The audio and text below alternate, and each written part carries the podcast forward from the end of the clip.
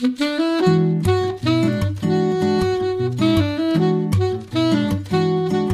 Liebe zur Musik, der Schmitz Hi-Fi Podcast.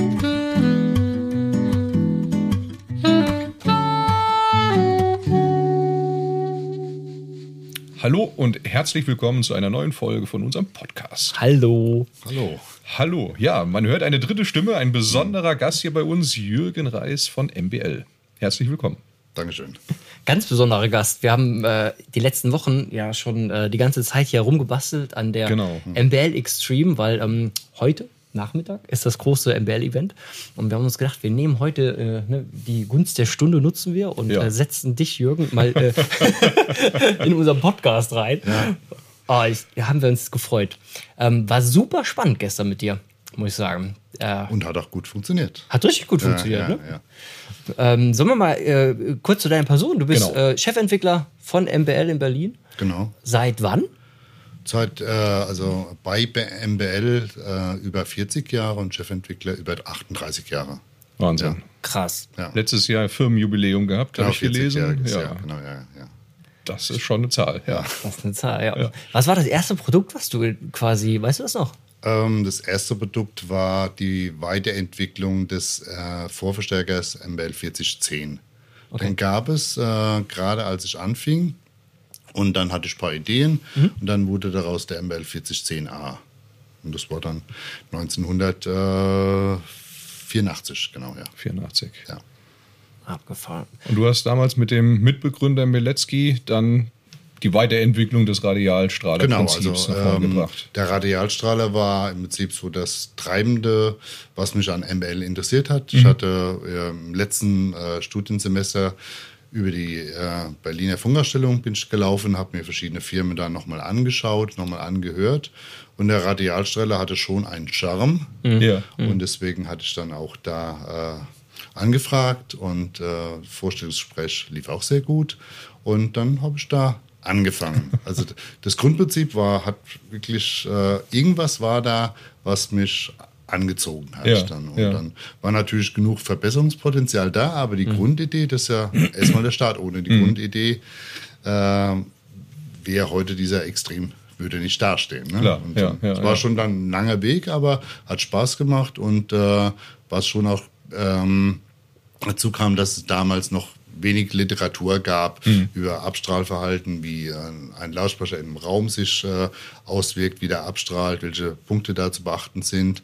Und äh, somit muss halt viel äh, aufs eigene Hören muss ich Ja. da äh, vertrauen. Und jetzt nachträglich hat sich das alles herausgezeigt, äh, dass das alles korrekt war von, den- von den Annahmen her. Ja, stark. Und äh, auch von der Materialkunde war halt auch so, dass äh, damals äh, der Bassist, mit dem ich äh, Musik gemacht habe, der hat die erste Kohlefaserhalsfirma in Deutschland gegründet und den hatte ich da geholfen halt. Und somit wusste ich halt, wie man mit so Verbundwerkstoffen, Glasfaser, Harze, Kohlefaserharze umgeht. Ja. Und es war dann der ideale Ansatzpunkt, um den Original MBL 100, der, das alte Modell oder das erste Modell, dann anzufangen zu verbessern. Und du warst quasi schon immer Musik interessiert oder wieso, wieso kamst du zu einem HiFi-Unternehmen? Also, Also ist es schon so, dass, dass äh, ich eher Musik gemacht habe. Ja. Äh, schon recht früh, äh, mit 14 in meiner ersten Band Ja. ähm, gespielt. Und dann hat sich halt äh, gezeigt, die Musik hatte die Interesse an Musikwiedergabe. Ne? Und habe halt bescheiden zu Hause angefangen. Und dann war mir klar, ja, ich möchte Elektrotechnik, äh, Fachbereich Nachrichtentechnik dann studieren. Und da war es natürlich, da hat man einen schönen großen schalltoten Raum. Und da hat man so die Grundlagen ähm, mitbekommen oder hat man gelernt bekommen. Und äh, daraufhin konnte ich im Prinzip schon während des Studiums meine eigene Vorstufe, meine eigene Endstufe und als Diplomarbeit hatte ich auch eine aktive Lautsprecherbox. Ah, okay. äh, und somit war da der Grundstock Der Weg war gelegt. vorgezeichnet. Genau, ja, ja. ja, ja. das war nur eine klassische Box dann? Das war eine In der- äh, also- klassische äh, Drei-Wege-Box, Ja. ähm, wo es damals auch schon praktisch äh, darum ging, wie, die, wie das Timing, wie man das Timing empfindet Mhm. äh, bei dem Lautsprecher und auf was man da achten muss. Also so die Phasenbeziehungen, weil ähm, in der deutschen Literatur war es immer noch so für äh, Elektrotechnikingenieure, dass man die Phase oder die absolute Phase nicht hören soll. Äh, also das ist auch bei MP3-Entwicklung war das auch noch einer der Grundstücke, dass die Phase nicht hörbar ist. Und okay. äh, da halt bei der, meiner Diplomarbeit hatte ich da schon die Hörbarkeit der Phasenbeziehung der Chassis mhm. war da schon mit drin. Ja. Verrückt. Ja, ja, wirklich. Und das deckt sich ja im Prinzip mit dem Radialstrahler auch schon. Das, äh, das allererste Modell der MBL 100 war ja praktisch der Hochtöner, dann die Tieftonmelone mit angedockten Mitteltöner war schon axial übereinander. Somit war da auch schon das gleiche Timing der Klangerzeugung gegeben. Ne? Ja. Das ist interessant. Habe ich eigentlich nie drüber nach, also habe ich nie hm. drüber nachgedacht. Ich sage, klar, weil die, weil die vertikal stehen, hast du eine dieselbe ja. Achse ja, im genau, Ursprung. Ja, ja. Während andere das ja.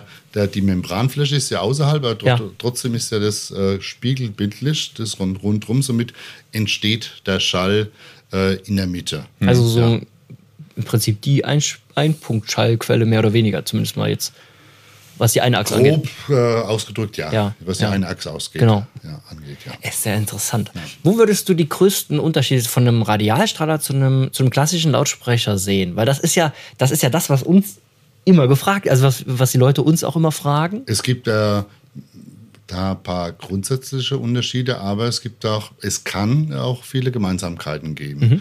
Mhm. Äh, was ein grundsätzlicher Unterschied ist, dass praktisch hier bei diesem Mittel-, Hoch- und Tieftonsystem kein passives Volumen äh, benötigt wird, sondern das äh, Volumen, Luftvolumen ist innen drin. Das bedeutet, wenn die Membran sich bewegt, bewegt sich alles, also mhm. da wird der Schall erzeugt, ohne dass irgendwie ein Gehäuse Energie schlucken würde. Und ja. wenn die Membran stehen bleibt, bleibt die Musik stehen. Somit ist praktisch dieses System äh, von der Geschwindigkeit sehr schnell und auch von der Transparenz einfach sehr, sehr hoch. Mhm. Und bei konventionellen äh, Gehäusen ist es ja so, dass die immer ein bisschen Energie aufnehmen. Klar, mhm. ja. Äh, wenn der Lautsprecher sich anfängt zu bewegen und wenn der Lautsprecher stillsteht, vibriert das Gehäuse noch ein bisschen nach. Es ist zwar sehr wenig, aber das Gehäuse hat eine viel größere Fläche als meistens die Membran ja, selber. Mhm. Und somit ist das messbar. Mhm. Ne, und auch äh, es gibt auch sehr, sehr stabile Gehäuse oder schwere Gehäuse. Das ist aber kein äh, Garant, dass das nicht mitschwingt. Also mhm. wenn man Gehäusemessungen macht, sieht man, dass man, wenn man mit Verbundwerkstoffen arbeiten würde und die versteifen würde, ein stabileres Gehäuse hinbekommen würde. Also das ist der okay. eine Punkt. Ne? Und der der andere Punkt, äh, was prinzipiell unterschiedlich ist, ist dann äh, die äh, Quotienten zwischen äh, Schalldruck und Schallleistung. Und es ist ja schon so, in, wenn ein Raum homogen ist, dann hat er äh, praktisch für die Höhen, für die Mitten, für die Tiefen relativ ähnliche mhm. Nachhaltzeiten. Somit empfinden wir den äh, Raum auch als angenehm. Mhm. Ne? Es gibt verschiedene Level wie die Nachhaltigkeit ist, aber so prinzipiell, selbst wenn, wenn man alleine da im Raum ist, hört, spürt man das, ja. wenn er angenehm ist oder ob er, ja. ob er irgendwie einen Bereich zu, zu viel nachschwingt, die andere nicht. Absolut. Und, ja. ähm, und Musik äh, wird dann praktisch oder der Schall wird dann auch natürlich äh, äh, empfunden, wenn er auch ähm, homogen als Energie in den Raum geht. Äh, und bei einem konventionellen Lautsprecher äh, ist es meist so, dass es da in der Energiebilanz, dass es Einschnürungen gibt. Mhm. Also da, da, strahlt der Hochtöner äh, was ab und dann der Tieftöner, wenn wir bei zwei Wege bleiben. Und in der Mitte gibt es eine Übergangsphase, wo im Prinzip weniger Energie in den Raum abgegeben mhm. wird. Prinzipiell, aber äh, es gibt auch Ausnahmen. Und jedenfalls hört man, dass, dass in diesem Bereich dann Energie fehlt. Ne, das, äh, die Box, die kann sich im, im, reflexionsfreien Raum fantastisch auf Achse messen. Wenn man aber dann praktisch äh, das Listening Window schon misst oder dann noch weitergeht, äh, die ganzen Reflexionen oder dann die Energie, wenn man dann äh, in allen Achsen misst, merkt man, dass es da Einbrüche ja. gibt, typischerweise. Es gibt auch gut gemachte koaxiale Systeme, die haben dieses Problem nicht. Die mhm. haben auch praktisch eine sehr homogene Energieabgabe in den mhm. Raum und, okay. und, können dadurch auch homogen klingen. Ne? Mhm. Okay. Gibt es eigentlich einen, habe ich mich eben nur kurz gefragt, mhm. gibt es eine Art Staucheffekt auch, also jetzt innen in so einem Radialstrahler, weil die Bewegung ja wechselwirklich ist, also dass man ja, innen Luft ja, staut? Ja, klar. Es ist so bei dem ähm, Hochtönern, bei dem Mitteltöner ist äh, die gleiche, äh, das gleiche Dämmmaterial drin, was auch im Airbus drin ist. Also damals, als wir angefangen haben, haben wir normale äh, Dämmwalle, äh, Wolle genommen Ja, oder ja. D- Dämmwatte. Die war aber nicht gut genug. Man hat gemerkt, dass da noch äh, was zurückkommt an die Membran. Und dann irgendwo auf einer Messe habe ich dann gehört, es gibt diese Mi Microlight-Watte, die auch im Airbus-System drin ist. Und seitdem haben wir die Sehr da spannend. drin. Ja. Und äh, die bedämpft wirklich so, dass nichts nach außen Ja. ankommt. Und bei dem Tieftöners haben wir praktisch ein mehrlagiges System, äh, sind insgesamt, insgesamt drei Lagen von verschiedenen Materialien, dass der Schall, der nach innen abgestrahlt Hm. wird, äh, nicht wieder zurückkommt und dann hörbar Okay. oder messbar Ja. wäre. Ne? Es ist schon so, das ist auch der Grund, warum die Melone auch so schwer ist. Die muss so schwer sein, weil das Volumen ist relativ klein, ist nur 9 Liter. Mhm. Und ähm, mit 9 Liter dann runterzukommen auf die notwendige Grenzfrequenz, da ähm, muss man mit Masse arbeiten. Ein Mhm. bisschen, ne? Wo wir ähm, gelernt haben. Ja. Wo, wo wir gestern gelernt haben, war der Extreme ganz spannend, ne? dass du mit, mit, einer, mit der Großmelone quasi ähm, bei der 101, glaube ich, dann auch, oder? Ja, ähm, ja. Bis 109 Ja. Hertz etwa runtergehst, Ja. bis, also bis zur Crossover. Ja. Das ist schon abgefahren, ne? Also man kann eigentlich, man macht jetzt keiner, aber man könnte theoretisch, äh, man kann vernünftig Musik hören, wenn man den Subwoofer auslässt. Das ist schon irre, Es dass das so ist tief kommt. so, dass der erste äh, 100er war ohne Subwoofer. Es gab damals so. einen, sogenannten Add-on-Subwoofer, den man kaufen konnte, aber das System hatte es so an sich gespielt und auch der erste 101, äh, äh, der dann äh, mit meinen Weiterentwicklungen gebaut wurde, äh, hatte auch noch kein Build-in-Subwoofer. Es war aber auch so, äh, man muss berücksichtigen, dass ähm, über die Jahrzehnte die Musik äh, anders abgemischt wird oder eine andere Musik entsteht. Also es gibt von der BBC gibt es äh, ähm, äh, die mitteln alles, was gebroadcastet wird, in, im Energiespektrum. Und da hat man gesehen, dass es damals im Prinzip war, das Energiemaximum so bei 100 Hertz, äh, 160 Hertz und dann ging es sanft ab. Das heißt, so ein Lautsprecher, der damals irgendwie vor 40 Jahren bis 60 Hertz ging, das war voll genügend. Komplett, Ne? Ist es so, Ja. Ein Bass geht nur so bis 42 Hertz runter, auch ein Kontrabass nur bis 42 Hertz. Das hat im Prinzip voll und ganz genügt, weil äh, wenn ein Bass wiedergegeben wird, wird auch meistens der Basslautsprecher so abgestimmt, dass er eine Quinte höher die untere Grenzfrequenz hat, dass der äh, Bass nicht anfängt, äh, unkontrolliert zu klingen. Das heißt, ein Basslautsprecher geht auch nur bis, bis 65 Hertz runter, obwohl der Bass bis 42 Hertz runter geht. Das ist bei der Gitarre genauso. Ah. Äh, aber über die Zeit war es dann halt so, dass dann ähm, mehr tiefe Frequenzen äh, abgemischt wurden äh, als wie vor äh, 40 Jahren. Und somit war dann äh, mit der Version D, 101D, dann der Subwoofer integriertes Bestandteil Okay. Ja, des ja. Systems. Ja. Und jetzt, äh, wenn wir jetzt noch beim äh, Subwoofer bleiben, jetzt bei der MK2-Version von dem Extrem, ist auch praktisch dann die neuere äh, Tendenzen berücksichtigt, dass im Prinzip jetzt auch äh, es ähm, viel häufiger vorkommt, dass äh, zwischen 30 Hertz und tiefer, dass da äh, über die Zeit gemittelt Energien abverlangt werden. ja. Okay. Schon abgefahren. Wie ist das denn? Du, du nimmst ja auch äh, Musik auf, Ja. also Konzerte auf und du bist ja eigentlich quasi den ganzen Tag von Musik umgeben. Ja. Wenn ich mich jetzt mal versuche, nicht reinzusetzen, du sitzt abends auf deiner Couch als Jürgen Reis, hörst Musik, kannst du die denn, sag ich mal, so nicht reflektierend überhaupt genießen oder bist du immer am Optimieren? Gedanklich. Ein Kopf hat ja verschiedene Betriebsmodis und äh, das, das muss man machen, dass man Ja. da einfach sagt, jetzt ist einfach so der Entspannungsmodus. Schalter umgelegt Und, ne, und, ja. Weil sonst, sonst schaltet das Gehirn ja nie ab. Ja, ne? Ja.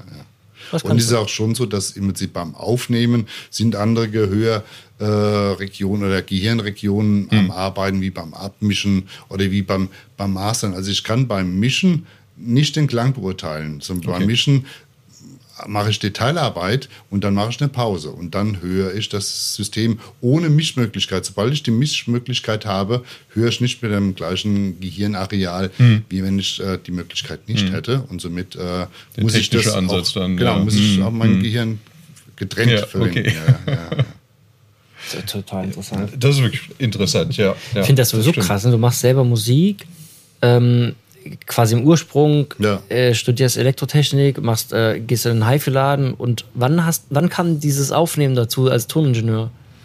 Ähm, wir haben während des Studiums schon äh, das auch als Fach wählen können. Und da habe ich ein paar Sachen gelernt, die ich dann später erst, ähm, als unsere Kinder angefangen haben, Musik zu machen äh, im Gymnasium, da habe ich dann langsam angefangen äh, aufzunehmen, auch mhm. mit meinen Bands schon ein bisschen.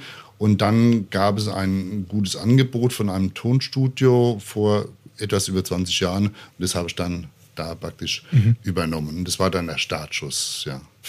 Cool. Ja. Also, was ich faszinierend finde, so Musik und Mathematik ist ja immer äh, sehr mhm. eng beieinander.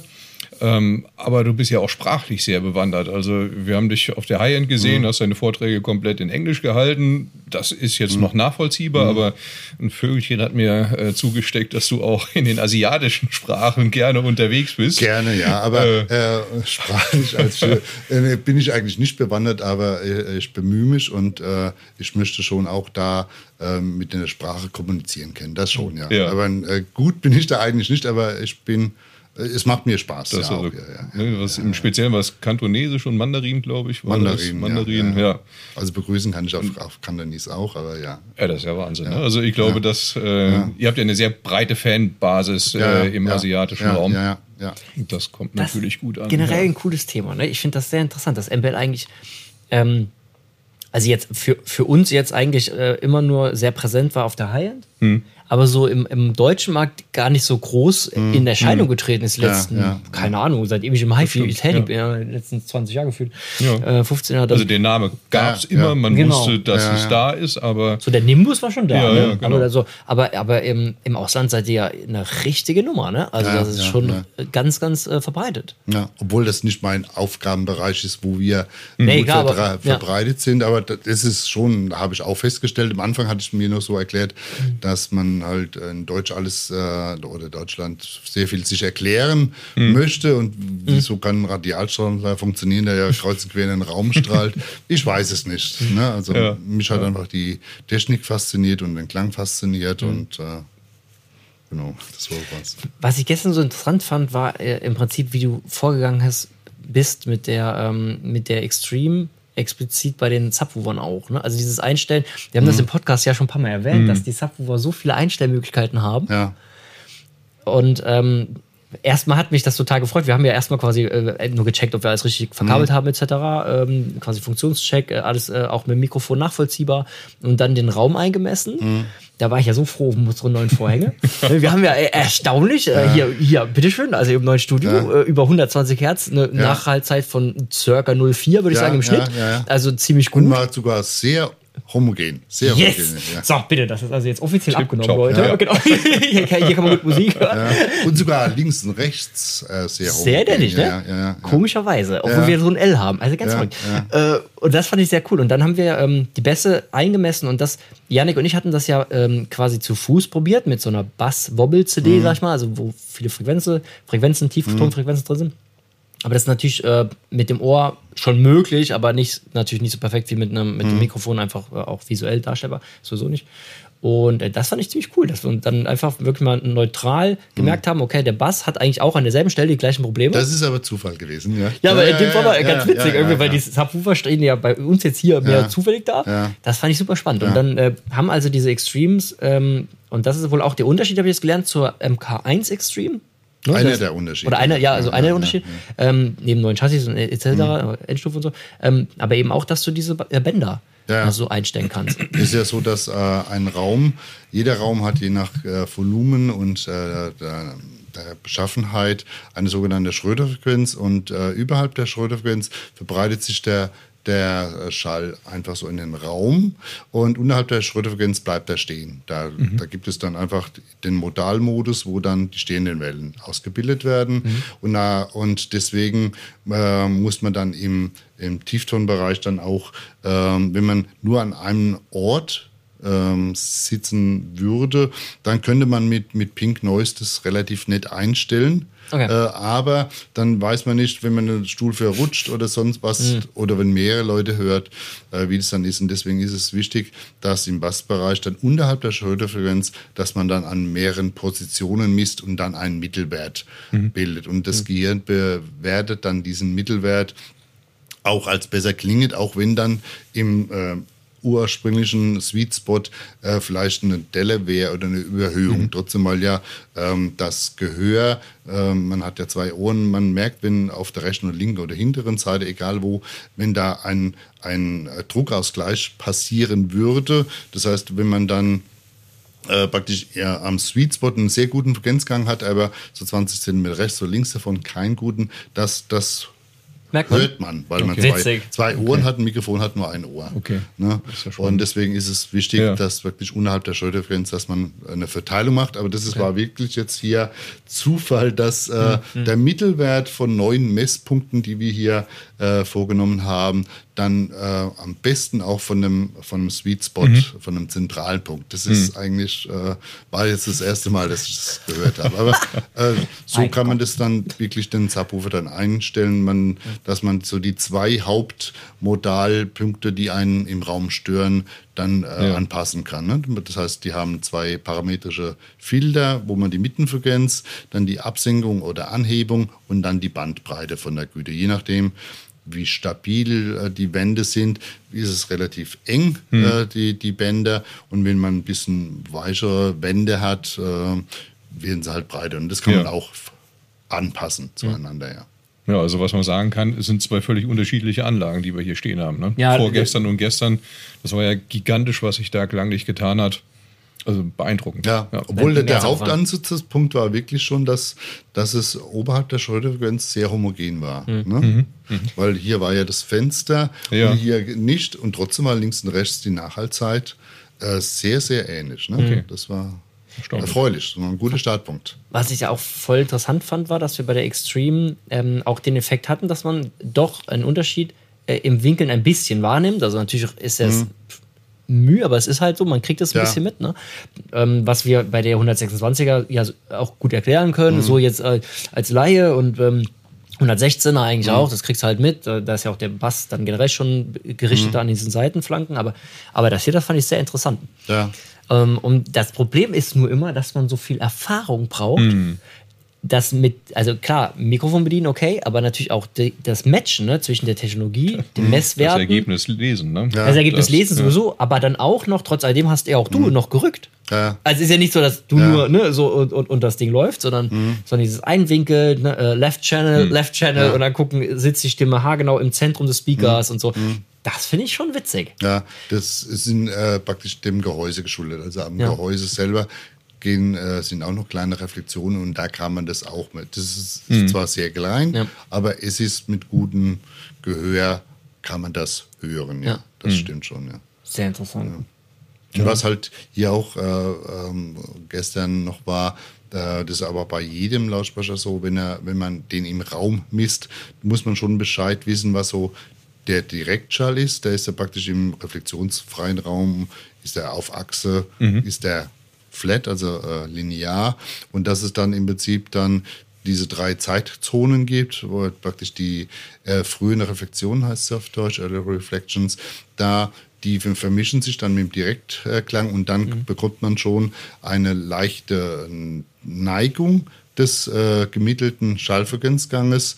Äh, und ähm, wenn man dann noch weiter weggeht, äh, außerhalb des sogenannten Hallradiuses, wo dann der, die Reflexionen in eine Energie übergehen, dann äh, ändert sich nochmals die, die Neigung, mhm. wie, der, wie das Klangbild sich dort aufbaut. Und das ist ähm, nicht so, dass äh, man den Klang anders einstellt, sondern so entwickelt sich jeder Klang. Also wenn wir miteinander reden oder sonst wie was wäre, wäre das genauso. Das, mhm. ne? Und Inwiefern diese Flanke? Also geht, die Höhen senken sich? Was die du? Höhen werden äh, praktisch häufiger reflektiert als die Bässe mhm. und äh, das Absorptionsmaterial wird auch dann praktisch mehr effektiv, weil es mehrfach äh, reflektiert wird. Ja. Ne? Wenn, mhm. Bei diesem System ist so halt, oder bei jedem Lautsprechersystem, auf Achse linear. Und äh, wenn man äh, die zwölf Haupt äh, ersten Reflexionen zusammennimmt, hat man eine Neigung von 1,5 dB pro Dekade. Das heißt, äh, aus dem linearen Frequenzgang von 20 Hertz bis 20 Kilohertz hat man dann schon in Summe, weil es hat ja drei Dekaden, mhm. hat man dann schon 4,5 dB äh, Neigung. Ja, ne? Aber ja. das ist das ist ganz natürlich. Das wird auch als natürlich empfunden. Und da, da war am Anfang auch das Problem beim Entwickeln. Da gab es noch nicht diese äh, äh, Literatur über den sogenannten Spinorama-Effekt. Ähm, ich hatte dann versucht, das System äh, linear zu entwickeln, so dass es sich im Raum linear an, also misst, aber es klang scheußlich. Okay. Also Ja, im, weil- im neutralen Raum.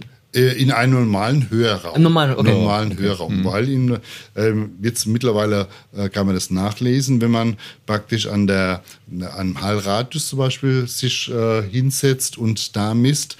Das ist so ein, ein sehr idealer Punkt zum, zum Hören. Dann muss man schon diese eineinhalb dB pro Dekade als Neigung haben. Das wird von dem Gehör als natürlich empfunden. Ja.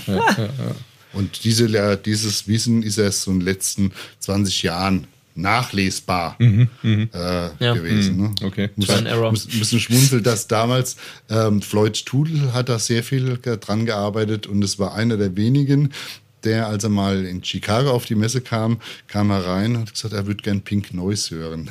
Echt? Ja, ja, und das war, ich habe hab ihn erkannt von der AES her. Und ja, weil man hört mit Pink Noise hört man viel mehr, weil da alle Frequenzen gleichzeitig mit, der, mit der äh, gleichen Intensität vorkommen im Vergleich zur Musik. Bei Musik äh, muss man viel länger hören, äh, bis man äh, die Stärken und Schwächen in den Frequenzbändern heraushört. Aber trotzdem wieder Erfahrung, ne? Also Ja. wenn du Pink Noise jetzt hörst, Aber du musst wissen, wie es anhört. ja, genau. Ja, ja. Du musst halt wissen, wie klingt es denn neutral und das Ja. auch wirklich im Ohr haben. Ja. Das ist Aber ganz das, einfach. äh, das lernt man im Prinzip beim Abmischen. Da kriegt man verfärbtes Pink Noise und dann muss man sagen, ach, 260 Hertz muss mal 3 dB runter oder so. Ne? Das, das Okay, sind so die das Hörkurse. ist beeindruckend, ja. ja. Furchtbar. Das wird noch ein bisschen dauern, ja. Also wenn man es nicht, nicht lernt, äh, Ja. man hat es nicht. Nee, ja, ja. klar. Da, das, wie auch. Ja. Ja, ja. Da kommt man nicht hin. Und es ist ja schon, glücklicherweise ist ja der Mensch auch, äh, kann sich an viele Sachen gewöhnen. Mhm. Also wenn, wenn wir hier jetzt den Hochtöner runterdrehen würden Mhm. auf minus 5 dB, nach einer Woche wäre das für uns normal. Und Mhm. Ist okay, ja. wir, wir könnten das ganze Leben damit leben. Ja, Das ja, ist kein Problem. Ja. Das ist immer wieder der Effekt, ne? Ja. Wenn du zu Kunden auch kommst mit einer neuen HiFi-Anlage, Immer. Dann müssen die sich erstmal Ja. so, also die müssen so open-minded sein, irgendwie, dass sie sagen, okay, also mit, Da wird erstmal ein Reset durchgeführt. man muss es mal probieren und offen. Ja, ja das, ich finde das auch, das ist auch oft so ein Thema, wenn Leute in den Laden kommen und dann sagen, dann haben die einen Song dabei, äh, Den und, sie kennen. Mhm. Ja, den sie ja. kennen. Ja, ja, und dann, so, und hier an der Stelle, da muss der Bass jetzt. Ah, der kommt gar nicht. Ja. nee, ist ein anderer Raum. Mhm. Also vor allen Dingen anderer Raum, anderer Speaker, andere Entfernung, andere Entfernung der Speaker und dann anderer. Äh, so, Mhm. also schwierig. Das, äh, ja, mit den Höhen kannst du es ja schon viel besser, äh, denke ich, aber Bassbereich ist schwierig. Ähm, Es ist äh, dahingehend auch wichtig, das äh, hatte ich zwar früher gelesen, aber selber noch nicht beachtet, dass man drei Anlagen braucht, um wirklich vergleichen zu können. Ich Das dachte wird- früher. das ist das, was wir dachte- immer sagen. Was wir immer schon sagen. Ich dachte früher, es Alle genügen zwei- weg. Es genügen zwei Anlagen, aber das genü also man muss das Gehirn verwirren. Ja. Ne, wenn ich eine Anlage gegen die andere vergleiche, oh, das mag ich da lieber, das mag ich da lieber, aber erst mit einer dritten Anlage g- kommt so eine Art Reset und dann fängt man an, auch die anderen Punkte nochmal zu überdenken oder nachzuspüren und dann kommt man erst wirklich weiter, ja. Hm, Okay. Herrlich. Ja, Wahnsinn. Ja, ihr habt jetzt äh, von ja, Ende der 70er Jahre angefangen bis zum heutigen Tage das Portfolio extrem aufgeweitet.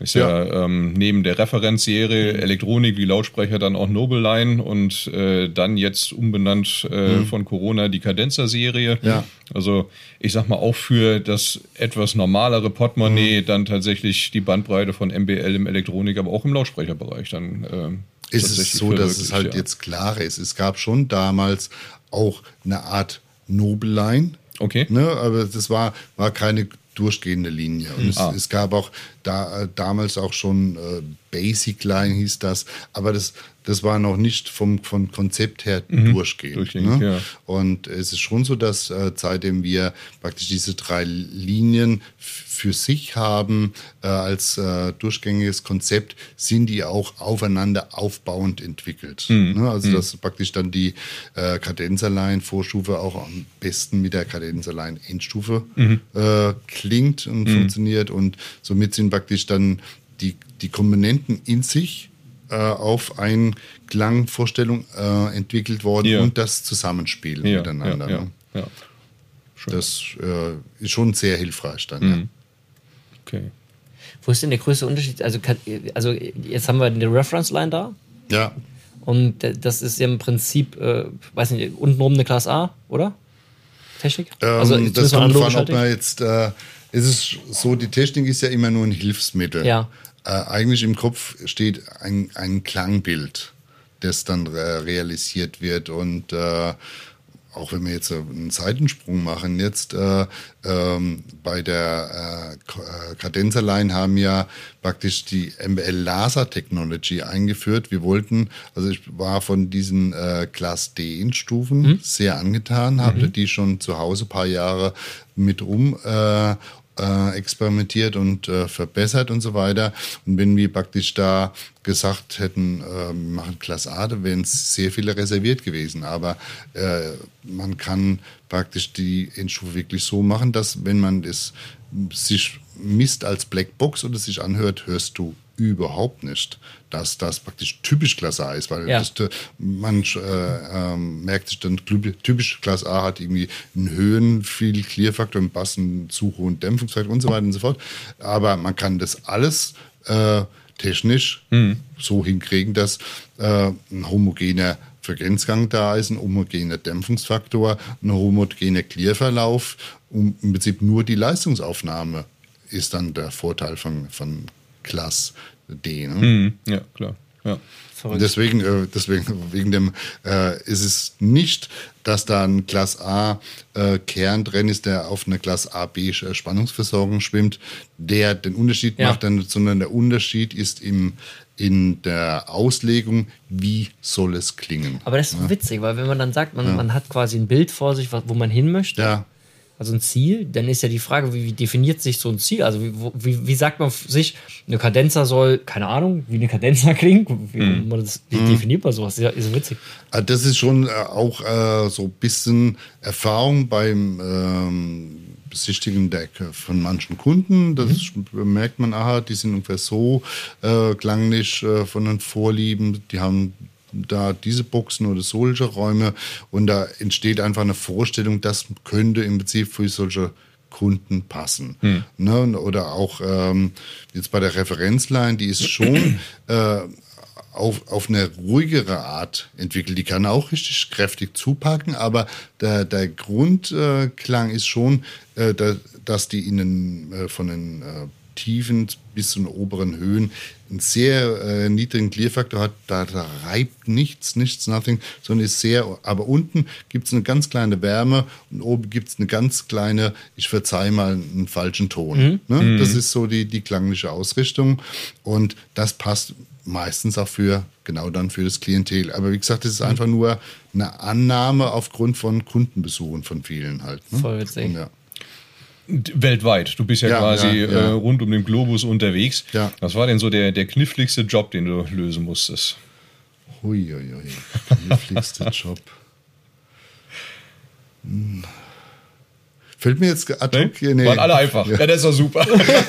Nee, waren schon ein paar, paar schwierige Sachen. Irgendwie äh, ähm, besonders Kabelführungen, da waren manchmal sehr anspruchsvolle Ja, Lösungen ja, gefragt. Ja. Das glaube ich. Ja. Ja. gut, ich sag mal, die Kunden, die sich mit solchem Equipment auseinandersetzen, die haben natürlich besondere Ansprüche. Mhm. Ja, ja. Keine Frage. Ja. Aber Kabelführung ist ein interessantes Thema. Wir haben äh, ja das auch schon mal im Podcast Oder gesagt. knifflig war, sorry, Ja? knifflig war mal ein, ein Extrem auf, dem, äh, auf einer Yacht. Nee. Ja, Ja? Also da musste ganz schön so Ankersysteme gesetzt werden, weil die Ach- Yacht bewegt sich ja und der Witzig. Ex Extremluft ja nicht äh, sich verschieben ja. oder sonst was. Aber die kannst du ja dann auch eher unten im, im Kiel hinsetzen. Ja, aber ne? Also, trotzdem, trotzdem ist ja, ist ja So. eine, Tonne, eine Tonne Gewicht. Also, Ja, ja, eben. Krass. ja. Es gibt Oh, okay, das- Sachen. Also marinetauglich sind wir auch. ja. aber nur in warmen Gewässern. Süßwasserbox. Wir haben ähm, wegen den Kabeln, finde ich lustig, wir haben äh, ja festgestellt, die, die Brücken in den Extreme. ja. Ähm, haben wir auch schon mal im Podcast erwähnt. Das ist, äh, ich hatte das aus der Anleitung, glaube ich, von der 101, Ja. die, wir, die wir im Laden haben.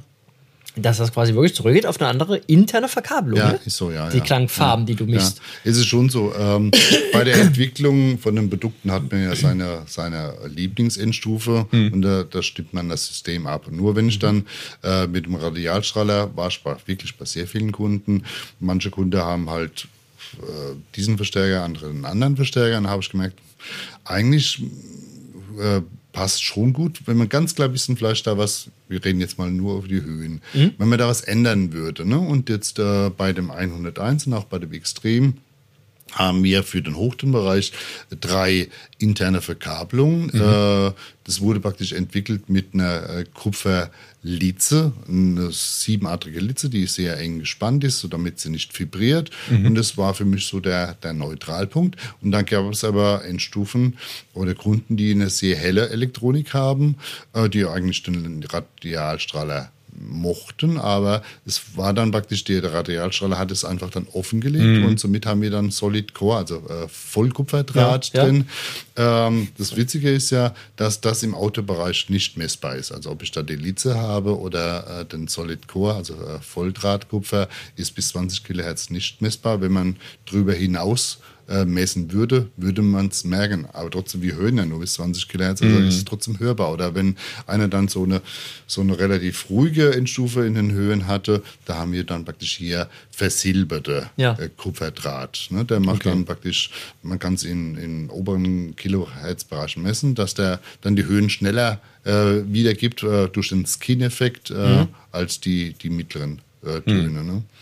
Und da ist eine Anpassung. Es sind so und so viele Punkte bei der klanglichen Abstimmung, die nicht am Endprodukt zu messen sind, sondern nur, wenn man es isoliert betrachtet. Wir hatten gestern mal ganz kurz Ja. bei Vorstufen, ob ich da äh, Metallfilm oder Kohleschichtwiderstand in der Vorstufe sind ungefähr meistens nur so 2 Volt Pegel.